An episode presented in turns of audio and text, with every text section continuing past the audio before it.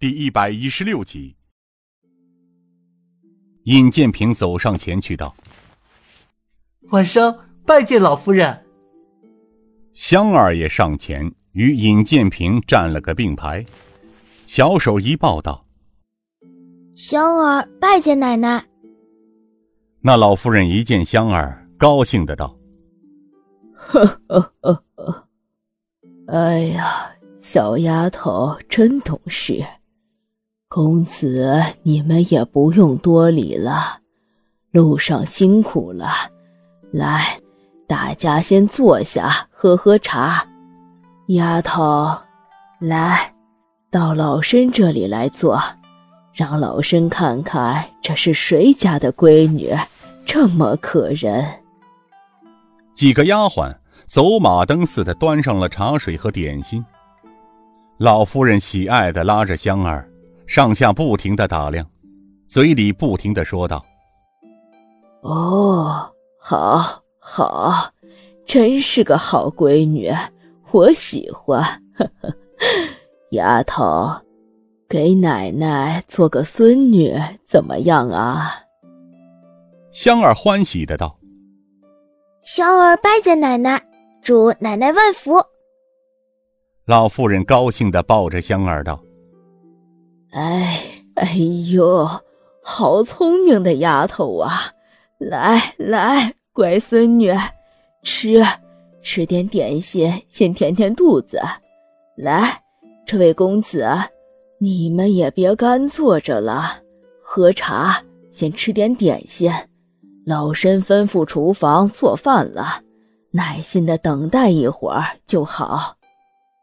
尹建平笑道：“哈。”晚生尹建平从晋阳路过到江陵，因错过宿头，幸得老夫人收留。尹建平谢过老夫人。老夫人忽听到“尹建平”三个字，愣了愣，但瞬间又摇了摇头。他笑道：“哎呀，尹公子这话就见外了。人出门在外，难不成将屋子带着走路呢？不必言谢，坐下说话。来来，大家呀，先尝尝，这是老身家传的糕点，尝尝。尹建平这才招呼天王四星坐下。当他的眼睛忽然看见几案上的点心时，惊喜的说道：“啊！”芙蓉卷心桂花糕。尹建平一声“芙蓉卷心桂花糕”一出口，老夫人面色惊异，她双眼直直的盯着尹建平，心里想到：他怎么能一眼认出这卷心桂花糕？难道他？但老人转眼又想到：虽然芙蓉卷心桂花糕是家传做法。也许他曾经在陈家老店里吃过，也说不定。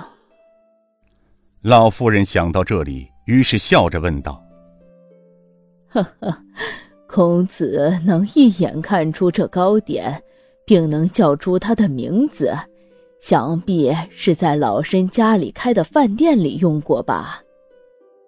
尹建平笑道：“啊，不是，老夫人有所不知。”小的时候，娘亲经常做给我和妹妹吃，只不过这点心要做出来却十分复杂，甚至不到季节是做不出来的。老夫人又是内心一动，说道：“哦，是吗？那请公子尝尝这点心的味道，有没有你母亲做的好吃？”尹建平忍不住从盘子里拿出了一块吃了起来。他细细的品味着。过了一会儿，老夫人又问道：“怎么样，公子？味道还好吗？”尹建平赞不绝口的说：“嗯嗯，味道比我娘亲做的好吃，太好吃了！谢谢老夫人。”老夫人又笑着道：“似乎老身刚才听公子说。”这点心做起来比较复杂，莫非公子也知道这点心的做法了？尹建平笑道：“ 知道倒不敢当，只是小时候娘亲做这个点心的时候，我就带着妹妹在一边看，是娘亲说的，因为我比较喜欢这种点心，所以慢慢的就知道了它的做法和用料。”呵呵，没想到公子还是个有心之人，但不知公子是否能说出这点心的用料和做法来呢？哦，我就说说，倘若是说错了，请老夫人莫要见笑。他沉思了片刻后说：“嗯，芙蓉卷心桂花糕在用料方面，首先注重的是面粉精、黄豆面要炒熟，两者合成，加上冰糖粉、碎火腿，而桂花则需要八月间开的头季花瓣，摘下之后阴干，用东风蜜泡制出来。做的时候要加入莲子、桂皮，大枣要去皮，精心烘烤时用菜油抹面，慢慢烤熟，是这样吗，老夫人？老太太陷入了沉思，不知道她在想什么。